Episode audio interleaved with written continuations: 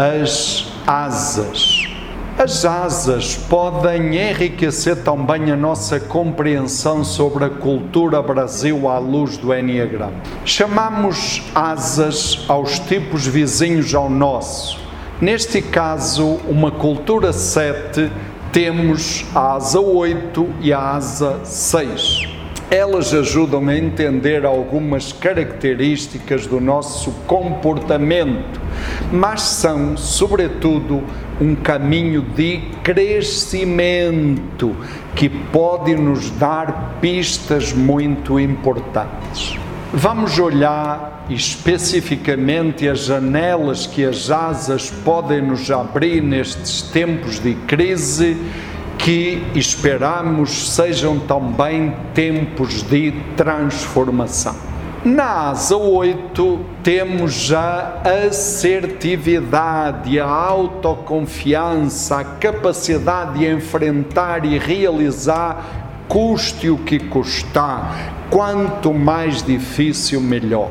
A força que cresce nos desafios mais difíceis a capacidade de proteger e até super proteger, a capacidade de inspirar confiança e mobilizar energias para a luta, a liderança capaz de derrubar barreiras e rasgar novos horizontes sem medo de arriscar a energia do filho teu que não foge à luta, mas aqui também pode surgir a sombra da negação esse negacionismo que está aí em triste evidência, negar os riscos e perigos, negar as ameaças, negar a realidade, para não demonstrar fraqueza e vulnerabilidade passar uma imagem de força e respeito, arrogância, autossuficiência e prepotência, a agressividade, o descontentamento expresso, a revolta e a rebeldia contra as orientações. Esta energia oito merece discernimento sério entre luz e sombra, mas ela pode abrir para nós, nestes tempos densos, uma janela de possibilidades. Autoconfiança, determinação, enfrentar, mobilizar energias em função de um desafio difícil custo que custar, quanto mais difícil, melhor, sem desistir nunca, meter a cara, ir até o fim, mas é sobretudo a força da vulnerabilidade, a força da ternura e da compaixão, a amorosidade e a capacidade de confiar que a asa 8 pode inspirar neste momento.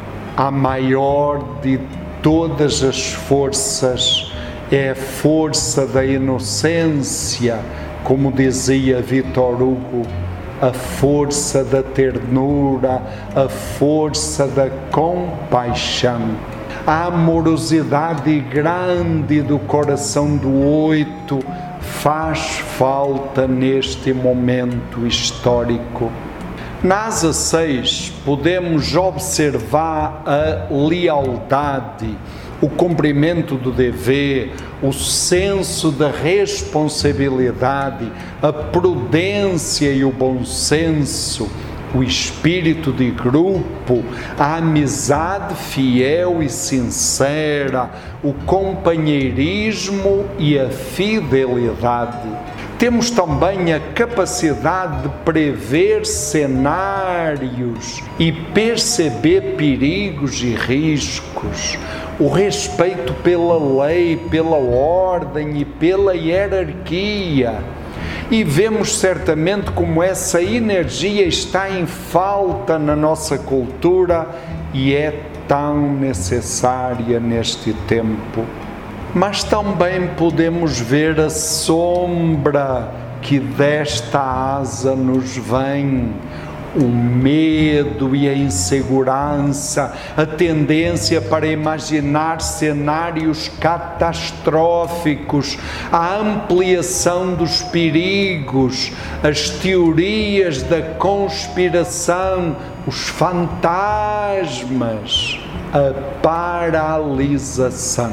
E como estas atitudes numa frequência de energia sexual, pelo padrão da matriz cultural Brasil como tipo 7, arrastamos certamente da asa 6 um comportamento contrafóbico. E isso pode trazer e já vimos disso muitos sinais isso pode trazer atitudes ousadas, imprudentes, desastradas até, impulsivas, impensadas, alopradas. A reação contrafóbica não é para resolver a situação, mas para fugir a qualquer custo da ansiedade que não se suporta mais são atitudes cegas e perigosas, demonstrações de força para esconder o medo e a insegurança e a ansiedade. Vemos insegurança e falta de clareza nas orientações.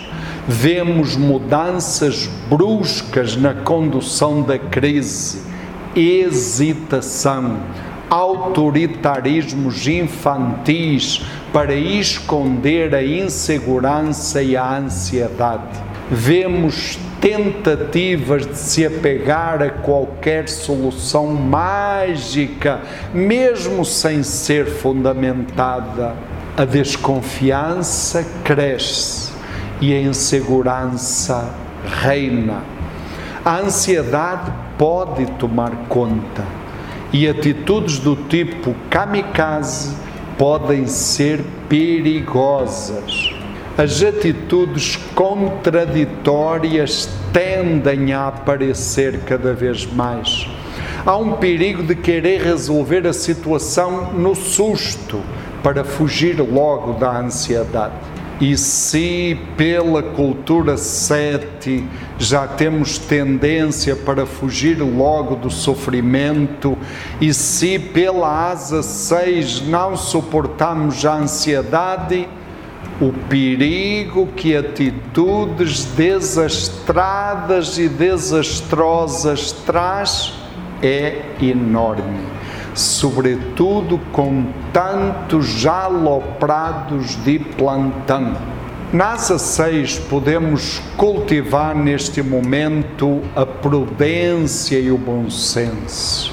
Pensar antes de agir buscar segurança na ciência e na experiência, no cumprimento da lei e da ordem, no senso de responsabilidade, no cumprimento do dever seguir as orientações das autoridades mundiais em saúde, mas precisamos, sobretudo, da energia 6 no seu melhor, naquela intuição sagrada que vem do saber do coração, como sabedoria divina. Chamamos a isso coragem, a capacidade de agir pelo coração seguir a voz do coração, seguir a voz da intuição. é uma energia de inovação surpreendente que pensa fora da caixinha e traz contribuições inesperadas e novas, sensatas, justas e oportunas. Como isso faz falta neste tempo!